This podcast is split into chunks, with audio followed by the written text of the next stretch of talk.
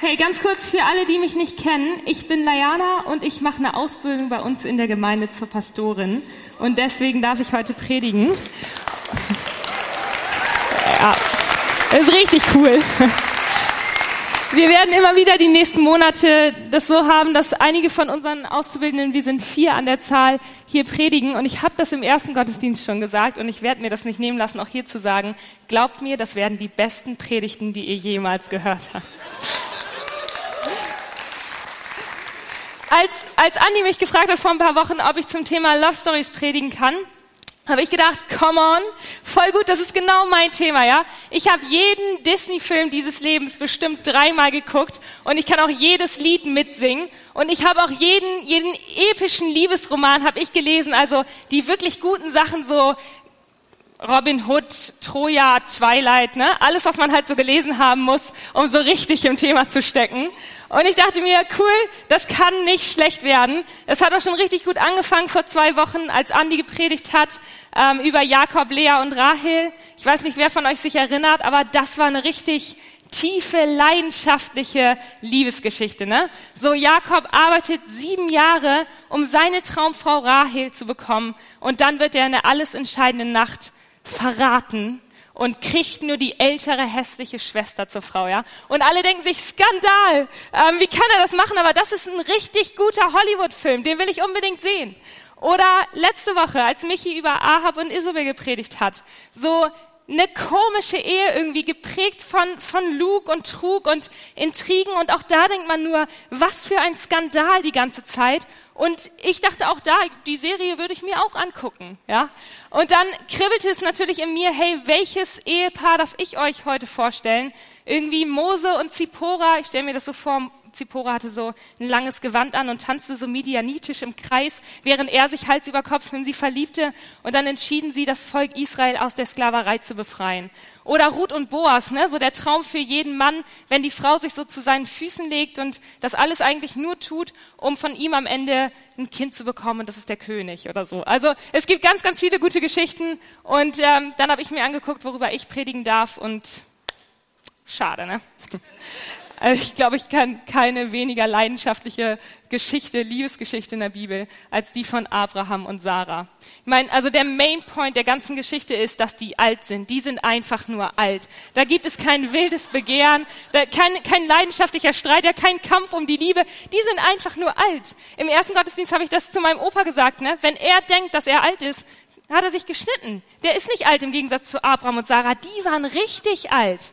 Ja, wenn, wenn wir jungen Leute so zu Menschen oder wenn wir uns angucken und ältere Menschen sehen, wie sie sich küssen oder wie sie Händchen halten, dann sagen wir ganz oft, das sind Couple Goals. Das sieht man überall bei Instagram, so Hashtag Couple Goals. Und das heißt sowas wie Beziehungsziele. So möchten wir in 50 Jahren auch mal aussehen. Aber bei Sarah und Abraham, da sagt man nicht mehr mehr Couple Goals. Ne? Die sind einfach nur alt.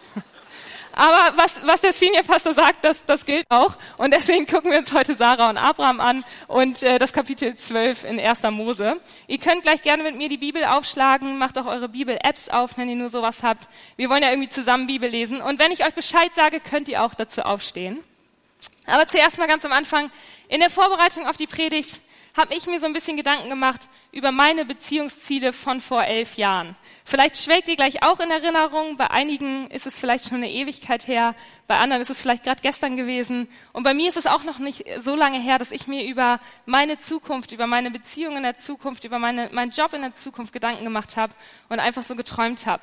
Ich weiß noch genau, als ich das erste Mal verliebt war, das erste Mal so Schmetterlinge im Bauch gespürt habe, so die erste große Liebe, das erste Mal Tagträumen und das erste Mal nicht mit einem Jungen reden oder so, weil man so Angst hat. Und ähm, vielleicht denkt ihr jetzt auch an Namen und ich will, dreht euch mal zu eurem Nachbarn und wenn ich bis drei gezählt habe, sagt der Person mal den Namen eurer ersten großen Liebe, okay? Okay, pass auf. Eins, zwei, drei, go!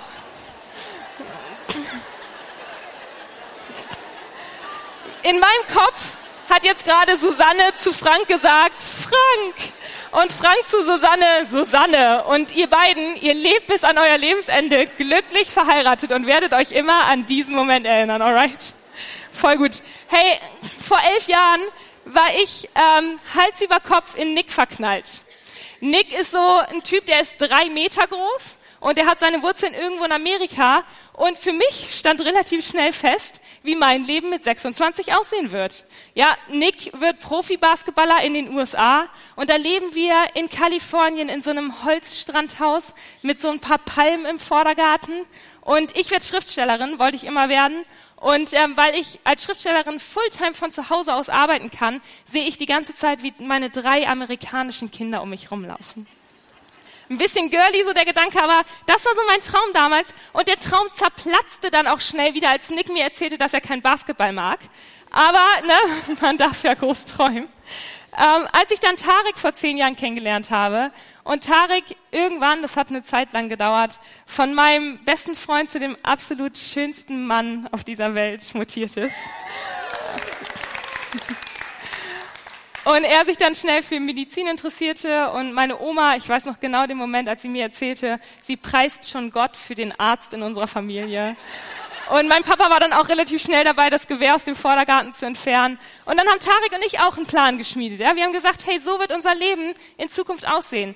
Ich beende mein Lehramtsstudium und dann haben wir ein bisschen Geld und können zusammen nach Wien ziehen, wo Tarek dann Medizin studiert und er wird Arzt. Und wir werden in so einem grandiosen roten Schwedenhaus wohnen mit Vorderterrasse und ich habe mir das so vorgestellt, so eine riesengroße Tanne im Vordergarten und ähm, meine Oma hat mit 25 ihr erstes Kind bekommen und meine Mama mit 25 mich und deswegen werden auch wir mit 25 unser erstes Kind bekommen. Und ähm, wir werden glücklich leben bis an unser Lebensende ne? und die, die Schmetterlinge im Bauch werden niemals aufhören. Und Hose runter, Freunde. Einige Punkte sind jetzt sicherlich wirklich besser als wir uns das so vorgestellt haben. Aber vor allen Dingen kann ich sagen, unser Leben sieht nicht im geringsten so aus, wie wir uns das so vorgestellt haben. Es sieht nicht im geringsten so aus, wie wir uns das so vorgestellt haben, während wir jetzt beide irgendwie im Theologiestudium stecken und unsere Wohnung direkt gegenüber von der Tankstelle ist, die vor ein paar Wochen überfallen wurde. Aber, und ich will, ja, ihr lacht, ich will gar nicht wissen, wie das in 40 Jahren ist, ne, wenn ich mir da so Gedanken drüber mache. Ähm, ja, aber das ist so, so der Fakt. Und ich will euch fragen heute Morgen, hey, für die, die noch nicht verheiratet sind, für die, die noch nicht den Job haben, den sie irgendwie wollen, wie stellt ihr euch so eure Zukunft vor? Wie stellt ihr euch das vor, in der Zukunft wird euer Leben aussehen? Und an all diejenigen, die schon diesen Job haben, die schon verheiratet sind, wie dachtet ihr damals, sieht eure Zukunft aus? Wie habt ihr euch das so vorgestellt? Und ich denke, die Chance ist sehr hoch, dass irgendwie ihr sagt, ich war damals heftig verliebt und irgendwie dachte ich, ich werde auch weiterhin verliebt sein. Und wir heiraten und haben beide einen guten Job, sind beide verbeamtet. Und wir werden beide mit Lufthansa immer mal wieder durch die Gegend fliegen und werden auch so ein schönes Schwedenhaus haben. Und vor allen Dingen werden wir bis an unser Lebensende einfach glücklich verheiratet sein. Und andere Menschen werden über uns sagen, Hashtag Couple Goals, während wir uns leidenschaftlich auf der Parkbank küssen. Und ich weiß nicht, ob ihr verheiratet seid. Ich weiß nicht, wenn ihr verheiratet seid, wie lang, ob drei Jahre wie Tarek und ich jetzt oder 15 Jahre oder 50 Jahre. Aber ich schätze, dass viele von uns auf die Frage mit der Zukunft jetzt vielleicht antworten würden, hey, ehrlich gesagt, versuchen wir gerade einfach nur verheiratet zu sein. Oder ehrlich gesagt, versuche ich gerade einfach nur meine Miete zu zahlen. Oder ehrlich gesagt, versuchen wir gerade einfach nur unsere Kinder aus dem Gefängnis rauszuhalten. Aber auf alle Fälle ist es überhaupt nicht so, wie wir uns das vorgestellt haben. Es ist überhaupt nicht so, wie wir uns das vorgestellt haben. Nicht besser oder schlechter, sondern einfach überhaupt nicht so, wie wir uns das vorgestellt haben. Gerade vor zwei Monaten saßen Tarek und ich auf dem Sofa und wir hatten so diesen Moment zusammen und ich habe ihn irgendwie unter Tränen in den Augen angeguckt und, und gesagt, hey, irgendwie ist es gerade doch überhaupt nicht so, wie wir uns das vorgestellt haben, oder? Das ist überhaupt nicht, das tut weh, es ist überhaupt nicht so, wie wir uns das vorgestellt haben. Und ich glaube, an dem Punkt hat die Predigt vor allen Dingen selber zu mir irgendwie gesprochen. Ich bin, anders als ich am Anfang gesagt habe, ein riesen Fan von Abraham und Sarah im Laufe der Zeit geworden. Und ich glaube, dass Abraham und Sarah genau an diesem Punkt, wo wir irgendwie sagen, hey, das ist nicht so, wie wir uns das vorgestellt haben, eine richtig gute Geschichte sind, die wir uns zusammen angucken können. Ich will noch kurz beten und dann steigen wir gleich in den Bibelvers ein, ja? Jesus, ich danke dir dafür, dass du uns Vorbilder geschenkt hast im Glauben, dass wir davon lesen dürfen in der Bibel. Und ich bete, dass du uns den Text jetzt einfach offenbarst, dass du tief in unser Herz sprichst und genau deine Gedanken da platzierst und dass du durch mich redest, Herr. Amen. Die ganze Geschichte fängt an, als ähm, Gott zu, zu Abraham sagt, hey Abraham, du wirst so viele Kinder kriegen wie Zahl der Sterne am Himmel. Das ist erstmal ganz schön viel und dann meinte er, warte einfach mal ab. Und so warteten Sarah und Abraham ab und sie haben gewartet und sie haben gewartet. Und viele von euch kennen sicherlich die Geschichte. Sie haben gewartet, Punkt. Und wenn wir uns gleich die Geschichte angucken, dann habt bitte im Hinterkopf, dass Sarah und Abraham damals nicht wussten, dass sie irgendwann mal Sarah und Abraham sein würden. Damals waren die nicht die Glaubensvorbilder oder wussten, dass irgendwann mal über sie gesagt wird, ihr seid die Glaubensvorbilder. Das waren ganz einfache Leute. Abraham wusste damals nicht, dass irgendwann mal ein Kinderlied über ihn als Vater Abraham geschrieben wird. Er war damals kein bekannter Politiker oder berühmter Prophet oder sonst was. Damals war das ein einfaches Paar, so wie wir irgendwie heute auch. So wie Max und Katrin oder Susanne und Frank, die irgendwann heiraten werden. Oder wie Tarik und ich. Ein ganz einfaches Paar. Und wir steigen direkt in die Verse 1 und 2 im 12. Kapitel ein. Ihr könnt gerne mit mir aufstehen.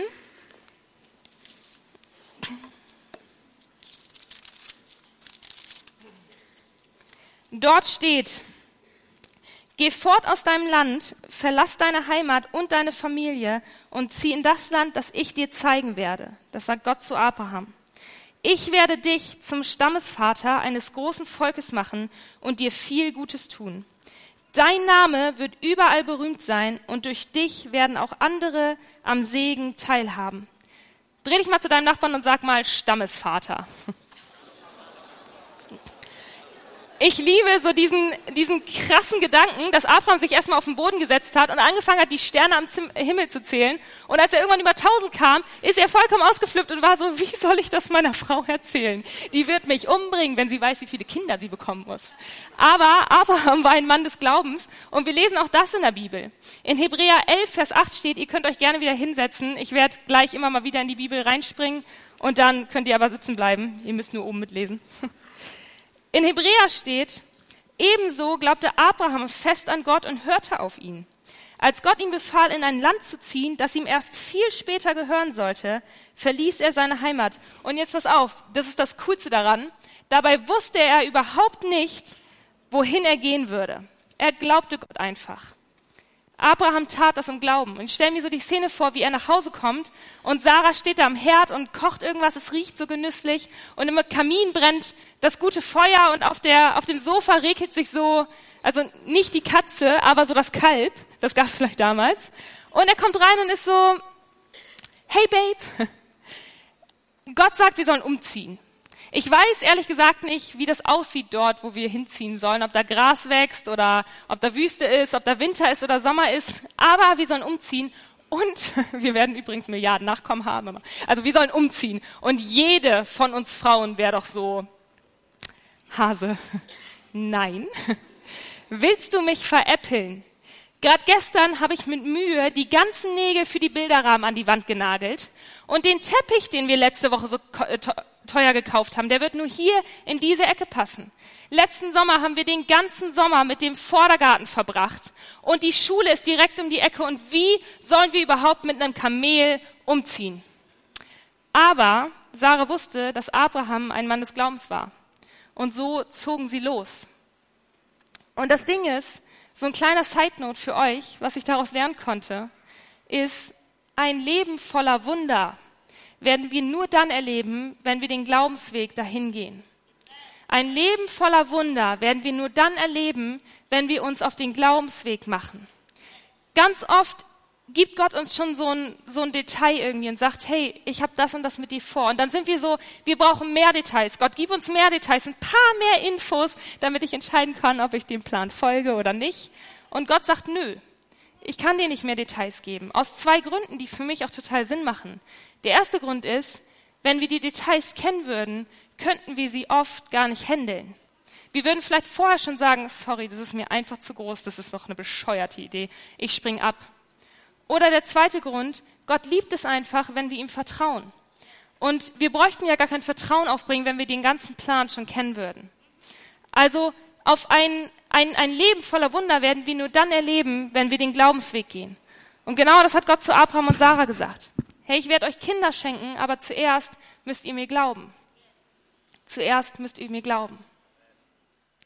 Und die beiden haben auch geglaubt. Wir lesen im Neuen Testament davon, dass die beiden das Glaubensehepaar sind der Bibel. Das sind unsere Glaubensvorbilder. Aber wenn wir ins Alte Testament schauen, war das gar nicht immer so. Die beiden haben richtig versagt, was Glauben anging. Als erstes hat Abraham ordentlich versagt, als zweites hat Sarah noch krasser versagt und als drittes haben die beiden zusammen versagt. Und wir werden uns gleich diese drei Punkte angucken, die passieren uns auch ganz oft, wenn wir irgendwie feststellen, hey, das Leben läuft gerade nicht so, wie ich mir das vorgestellt habe. Und ich glaube, wir können aus den drei Punkten lernen und können da auch einen Lesung, Lösungsweg für finden. Also lasst uns direkt einsteigen. Das erste Ding, was uns ganz oft passiert und was Sarah und Abraham passiert ist, oder besser gesagt Abraham, ist, er hatte Angst. Wir haben Angst. Abraham hatte Angst in den Versen 11 bis 13 im Kapitel 12 lesen wir davon und tat deswegen einige der dümmsten Dinge, die man so tun kann. Damals war eine riesen Hungersnot in Kanaan, wo die beiden gelebt haben. Deswegen sind sie nach Ägypten geflohen. Und wir lesen das in der, in der Bibelstelle dazu. Kurz vor der ägyptischen Grenze sagte er, Abraham, zu seiner Frau Sarah, ich befürchte, du wirst bei den Männern Aufsehen erregen, weil du so schön bist. Wenn dich die Ägypter sehen, sagen sie bestimmt, das ist seine Frau. Dir werden sie nichts tun, aber mich werden sie umbringen, um an dich heranzukommen. Sag doch einfach, du seist meine Schwester. Dann werden sie mich bestimmt am Leben lassen und deinetwegen gut behandeln. Damals war das so, wenn man in ein fremdes Land gegangen ist und die Menschen dort vor Ort die Frau schön fanden, konnten sie den Ehemann einfach umbringen, ohne dass eine Strafe folgte. Davor hatte Abraham Angst und deswegen wollte er lügen. Ich habe gerade vor ein paar Tagen an Valentinstag so eine Karte gesehen, so Bibelkarten waren das, wunderschön mit Herzen und so, und da stand drauf, meine geliebte Sarah, ich liebe dich, es tut mir leid, dass ich dich meine Schwester genannt habe, in Liebe Abraham. Das war so als Randnotiz. Ähm, das Dumme an Abrahams Idee daran war irgendwie, Gott hatte doch versprochen, dass sie Kinder bekommen könnten. Und das geht doch bekanntlich nur mit einer lebendigen Frau und auch einem lebendigen Mann. Also warum hat Abraham geglaubt, dass er keine Kinder kriegen kann, beziehungsweise dass er umgebracht wird? Ganz einfach, er hat in dem Moment an Gottes Zusage, an Gottes Versprechen gezweifelt. Er hat zu Sarah gesagt, hey, ich kann Gott gerade irgendwie nicht vertrauen, lass uns bitte einfach lügen. Und auch das passiert uns irgendwie so oft. Uns überkommt irgendwie so plötzlich eine Angst. Wir wollen eigentlich heiraten, aber was ist, wenn er sich scheiden lässt? Was ist, wenn er fremd geht? Was ist, wenn wir keine Kinder bekommen können? Was ist, wenn er schnarcht? Plötzlich, wir, wir unterstützen uns nicht im Glauben, sondern ganz plötzlich haben wir irgendwie Angst. Hey, Gott möchte, dass wir großzügig sind, aber was ist, wenn wir plötzlich finanziellen Notstand erleiden? Oder Gott möchte, dass wir ein Kind adoptieren, aber was ist, wenn das Kind am Ende komisch wird? Oder Gott möchte, dass wir ein Business starten oder einen Live-Group starten, aber was ist, wenn? Anstatt uns im Glauben zu unterstützen, teilen wir unsere Ängste. Und ich glaube, da gibt es eine ganz einfache Lösung für. Wollt ihr die Lösung hören? Nice, alright. Blessing will die Lösung hören. Die Lösung ist in unserer Einheit. Also nochmal, wollt ihr die Lösung hören? Come on. Die Lösung ist in unserer Einheit, schlichtweg. Wir Menschen, wir sind Menschen. Wir strugglen mal. Wir haben mal Angst. Das ist normal, glaube ich. Aber unsere Kraft am Ende und das, was Sarah und Abraham leider viel zu spät entdeckt haben, liegt in unserer Einheit. Wenn wir zusammen glauben, ob in der Ehe oder in der Freundschaft zusammentun und sagen, wir unterstützen uns im Glauben. Das ist der Grund, warum wir hier so oft Werbung für Kleingruppen machen. Weil wir uns wünschen, dass jeder von euch in einer Kleingruppe eingebunden ist, wo man unter der Woche zusammen im Glauben unterwegs sein kann, sich zusammen im Glauben unterstützen kann. Mein Mann hat gerade gestern Abend in der Bibel, darüber, äh, in, der, in der Jugend darüber gepredigt, was das für einen Unterschied macht, wenn wir sehen, wie andere Menschen Gott anbeten und wenn, wenn wir sehen, wie andere Menschen Gott glauben, dann kommt in uns auch ein ganz anderes Bild wieder hoch. Dann fangen wir auch wieder an zu glauben. Also ganz, ganz wichtig, lasst uns unbedingt mit Glaubensgeschwistern umgeben, die für uns glauben. Und wenn wir nicht mehr können, kann es sein, dass da Menschen sind, die sagen, ich glaube jetzt weiter für dich, ich bete weiter für dich und ich werde so lange glauben, bis du auch wieder dran glaubst. Abraham hat es damals nicht so entdeckt. Er hatte einfach nur Angst. Das Zweite, was ihm passiert ist, was Sarah passiert ist und was uns ganz oft passiert, wenn wir denken, das Leben läuft gerade irgendwie nicht so, wie wir uns das vorstellen, ist, wir denken, wir können es besser. Wir denken, wir können es besser als Gott. Wir denken, wir können schneller als Gott. Und ich finde mich da auch ganz oft wieder. Immerhin bin ich eine Frau und als Frau kann ich einfach sehr, sehr viele Dinge sehr viel besser als Männer.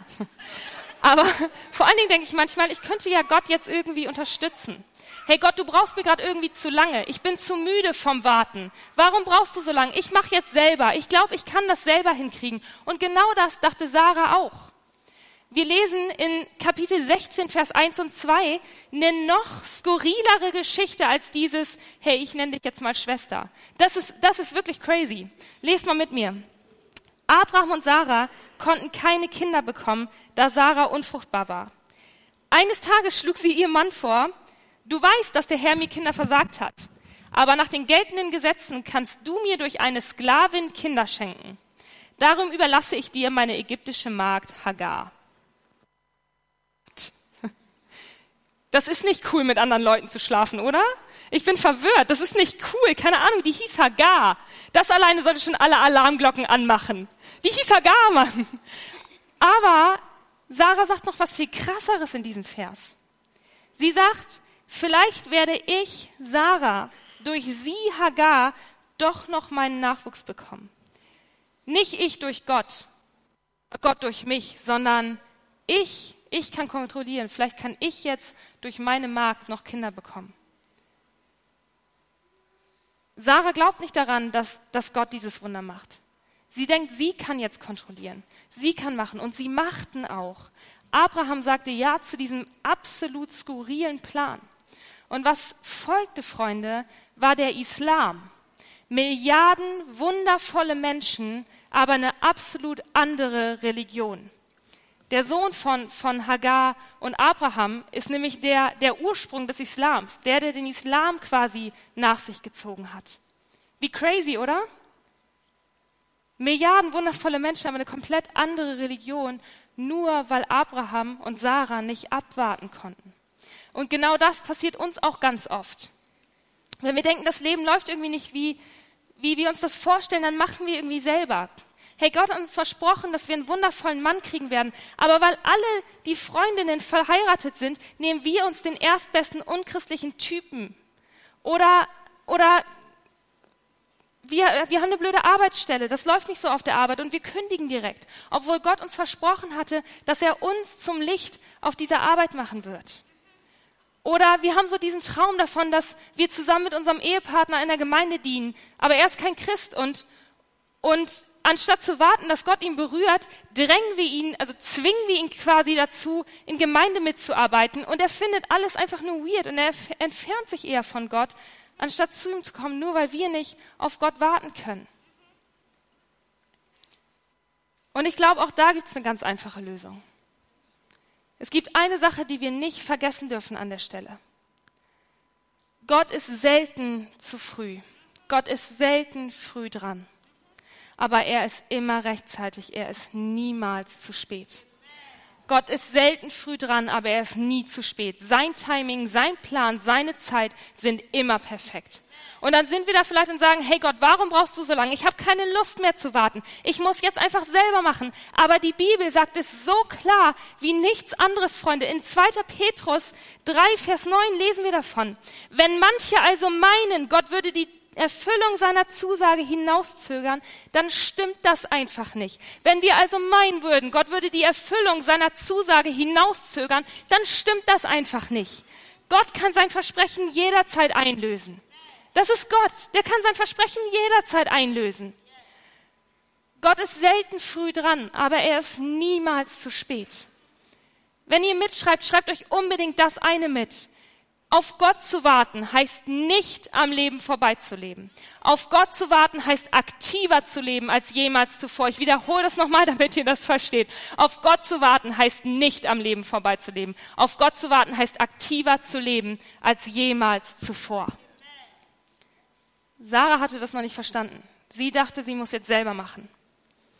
Und das dritte Ding, was den beiden passiert ist und was uns auch ganz oft passiert, wenn wir denken, das Leben läuft irgendwie nicht so, wie wir uns das vorgestellt haben, ist, wir denken oder wir glauben einfach nicht mehr, dass Gott jetzt noch etwas in unserem Leben tut. Bei anderen ja. Tommys Ohr heilt ihr. Wisst ihr noch die gute Geschichte von vor ein paar Wochen, wo Tommys Ohr kurz vor der OP geheilt wurde? Tommys Ohr heilt er. Die ganzen guten Geschichten hier im Gottesdienst, Luis, das macht er alles. Und ich glaube auch an Wunder. Ich glaube, dass er dich heilen kann, aber bei mir, meine Ehe, die wird er jetzt nicht heilen. das kann ich gerade irgendwie nicht glauben. Und genau das dachten Sarah und Abraham auch. Erinnert euch, sie wussten ja nicht, dass sie Sarah und Abraham sein würden. Und es macht doch total Sinn, die beiden haben 30 Jahre auf ein Kind gewartet. Als Abraham damals zu Sarah kam, ist sie wahrscheinlich direkt los in den Supermarkt und hat einen Eimer Farbe geholt und hat angefangen, das Kinderzimmer zu streichen. Und als dann nach einem Jahr nichts passiert ist, hat sie gesagt, okay, dann war ich anscheinend noch nicht bereit. Aber jetzt bin ich bereit, Gott. Und nach drei Jahren hat sie gesagt, hey Gott, was ist das Problem? Ich bin wirklich bereit. Schenk mir das Kind. Und nach sechs Jahren war sie so, hä, Abraham, haben wir irgendwas falsch verstanden? Wo ist das Problem? Ich bin bereit für ein Kind. Und nach 15 Jahren war sie so, Gott, ich glaube, jetzt wirst du nichts mehr bei uns tun oder wirst du noch was bei uns tun? Aber nach 30 Jahren, Freunde, nach 30 Jahren war das einfach nur noch lächerlich. Das war einfach nur noch lächerlich. Wir lesen das in der Bibel. In, in 1. Mose 17, 17 steht, Abraham, Abraham fiel auf seine Knie und er lachte.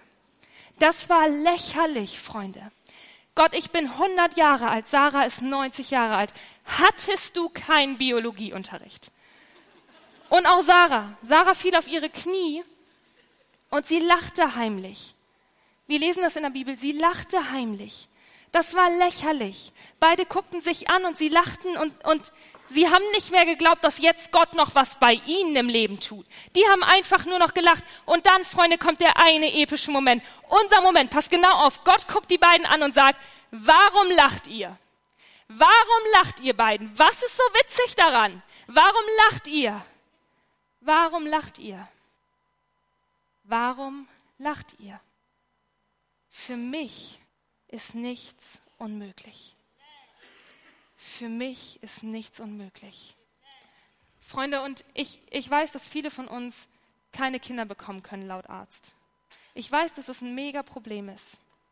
Ich weiß, dass das schmerzt und dass das wehtut. Glaub mir, ich verstehe den Schmerz und ich möchte das hier nicht abtun, wirklich nicht. Aber ich möchte uns eine Frage in den Kopf geben heute Morgen.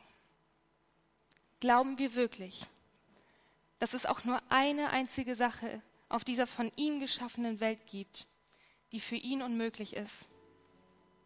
Glauben wir wirklich, dass es nur eine einzige Sache in dieser Welt gibt, die für ihn unmöglich ist? Hey, wir können keine Kinder bekommen und eine Adoption können wir uns auch nicht leisten. Da gibt es keine Hoffnung. Aber glaubt ihr denn wirklich, dass es nur eine einzige Sache in dieser Welt gibt, die für ihn unmöglich ist? Sorry, aber unsere Kinder werden nicht den richtigen Weg finden. Die laufen immer auf dem falschen Weg. Aber glaubt ihr denn wirklich, dass es nur eine einzige Sache in dieser Welt gibt, die für ihn unmöglich ist? Wir, wir stecken so tief im finanziellen Notstand. Wir kommen über diesen Schuldenberg einfach nicht rüber. Aber glaubt ihr denn wirklich, dass es nur eine einzige Sache in dieser Welt gibt, die für ihn unmöglich ist? Ey, ich wünsche mir schon so lange eine Freundin, aber scheint, auf diesem ganzen Planeten gibt es nicht die Frau für mich. Aber glaubst du denn wirklich, dass es nur eine einzige Sache in dieser Welt gibt, die für ihn unmöglich ist? Ja, dazu kann man klatschen. Hey, wir stehen hier und, und wir sagen, mein Mann, der wird, der wird nicht Gott finden, der ist einfach kein Christ und ich weiß nicht, wo es langgehen soll, aber glaubst du denn wirklich, dass es nur eine einzige Sache in dieser Welt gibt, die für ihn unmöglich ist? Glaubst du denn wirklich, dass Gott nicht in einem einzigen Moment seiner Herrlichkeit deinen Mann in Ehrfurcht auf die Knie zwingen kann? Du suchst schon so lange einen Job und du, du weißt einfach nicht mehr weiter und weißt nicht, wo es lang gehen soll. Aber glaubst du denn wirklich, dass es auch nur eine einzige Sache gibt in dieser Welt, die für ihn unmöglich ist? Glaubst du denn wirklich, dass er uns in Ewigkeit retten kann, dass er all unsere Schuld vergibt, aber dass er dir nicht den Job schenken wird? Ey, du sehnst dich vielleicht in, in Erneuerung in deiner Ehe, nach Erneuerung in deiner Ehe und du sagst, wir finden aber nicht mehr zusammen, da gibt es keine Hoffnung mehr. Ich glaube, das steht vor einer Scheidung, aber glaubst du denn wirklich, dass es auch nur eine einzige Sache in dieser Welt gibt, die für ihn unmöglich ist? Glaubst du denn wirklich, dass er keine Wunder tun kann? Freunde, denn er kann Wunder tun. Er kann Wunder tun. Sag das zu deinem Nachbarn, er kann Wunder tun. Er kann Wunder tun.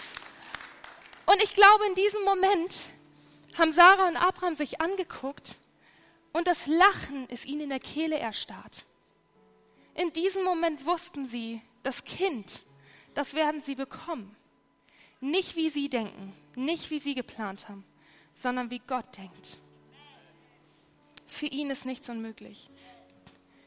Bist du ein Zweifler? Hast du gezweifelt? Hast du irgendwann mal gedacht, Gott macht vielleicht was aber nicht mehr in meinem Leben? Dann will ich dir die eine Lösung sagen. Dann will ich dir das eine Ding sagen. Glaub mir, Gott lässt dich nicht im Stich. Gott liebt dich.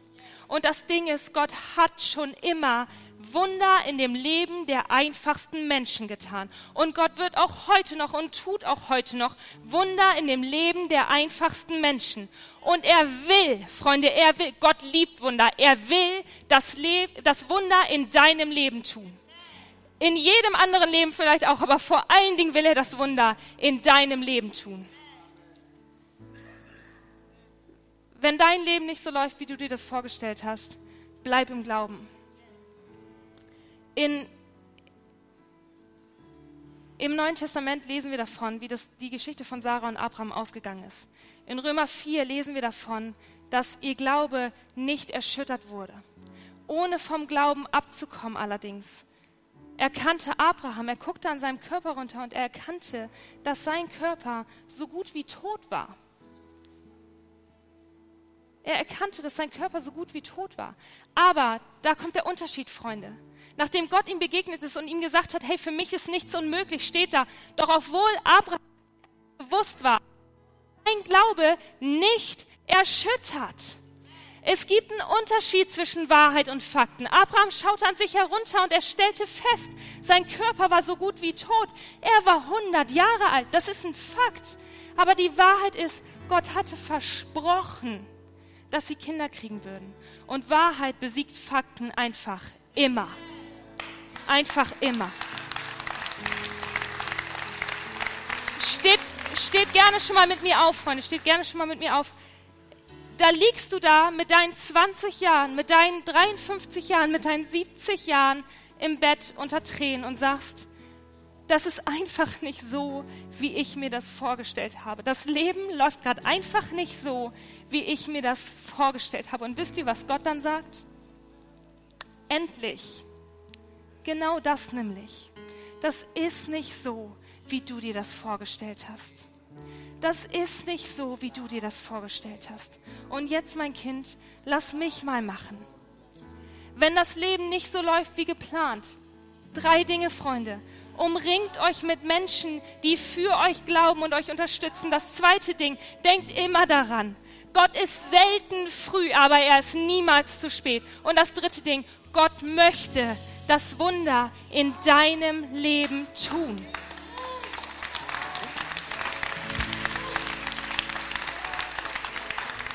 Mir ist es wichtig, dass wir das, dass wir das verstehen, aber vor allen Dingen, dass wir das proklamieren. Ich habe die Band gebeten, dieses Lied zu singen und wir werden das gleich proklamieren, Freunde. Und ich bitte euch, legt mal eure Hand auf euer Herz, wenn ihr manchmal im Glauben struggelt. Und ich muss das auch tun, weil wir alle tun das, glaube ich. Aber ich will Gutes über uns aussprechen und ich werde gleich beten für uns. Und dann bitte ich euch, dass ihr laut proklamiert, dass wir daran glauben, dass er Wunder tut, okay? Hey, für alle, die irgendwie in ihrer Ehe strugglen und sagen, sie wissen nicht, wie sie zueinander finden sollen. Jesus, ich bete, dass du mit deiner Kraft kommst und dass du deinen rechtmäßigen Platz in ihrer Ehe einnimmst. Dass du der Mittelpunkt in ihrer Ehe wirst und dass der, der Fokus nicht mehr auf den beiden liegt, sondern auf dir, Jesus. Dass unser Glaube in dir ist. Und für alle, die sagen, sie wissen, sie wünschen sich schon so lange einen Partner und sie wissen nicht, wie das weitergehen soll, da scheint es keinen zu geben. Jesus, ich bete, dass ihr Glaube in dir ist und nicht im zukünftigen Partner und dass du der Halt bist. Und genau das Gleiche für alle Leute, die sagen, wir wissen nicht, wie wir mit dem Geld noch klarkommen sollen. Wir haben so einen großen finanziellen Notstand. Aber Jesus, ich bete, dass ihr Halt nicht in dem Geld liegt, dass ihre Sicherheit nicht in dem Geld liegt, sondern ihr Glaube in dir liegt und in deinem Wunder, Jesus. Und für alle, und ich will das aussprechen, für alle, die krank sind, und die sagen, sie können keine Kinder kriegen. Laut Arzt, ich bete, Jesus, dass du mit deiner Kraft kommst, dass du mit deinem Glauben kommst und dass unser, unsere Kraft, unser Glaube nicht im Arzt liegt, nicht in unserer Biologie liegt, Jesus, sondern in dir liegt, Jesus, weil du Wunder tun kannst, Vater, weil du Wunder tun kannst. Freunde, wenn euer Leben nicht so verläuft wie geplant, wenn das nicht so ist, wie ihr euch das vorstellt, singt es jetzt mit uns aus, singt es aus. Ich glaube an dich. Ich glaube an dich, Jesus. Du bist unser Gott, der Wunder tut. Ja, ich glaube an dich. Ja, ich glaube an dich. Unser Gott, der Wunder tut. Ja, ich glaube an dich.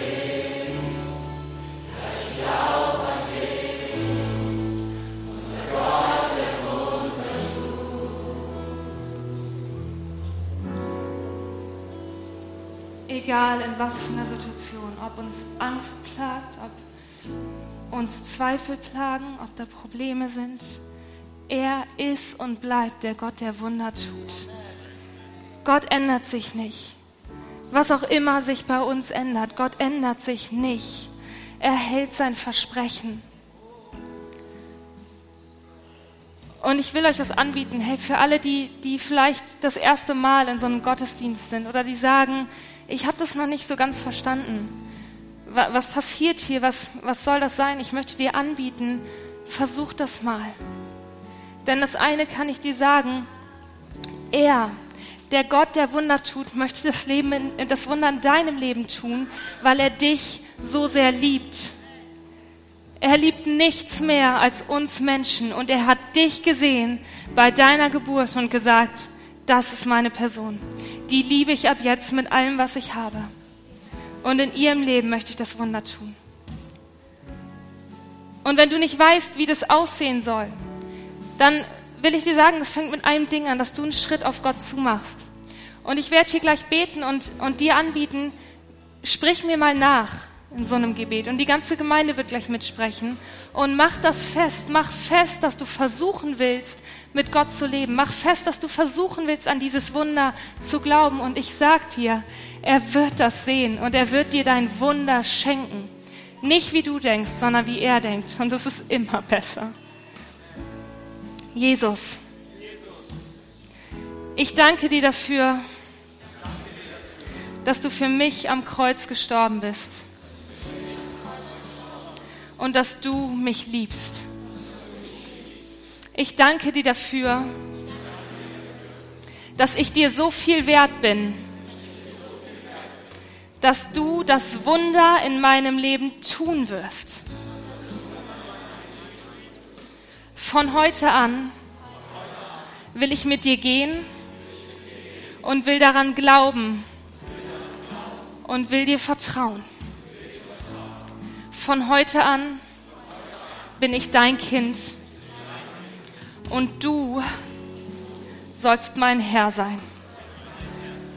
Amen.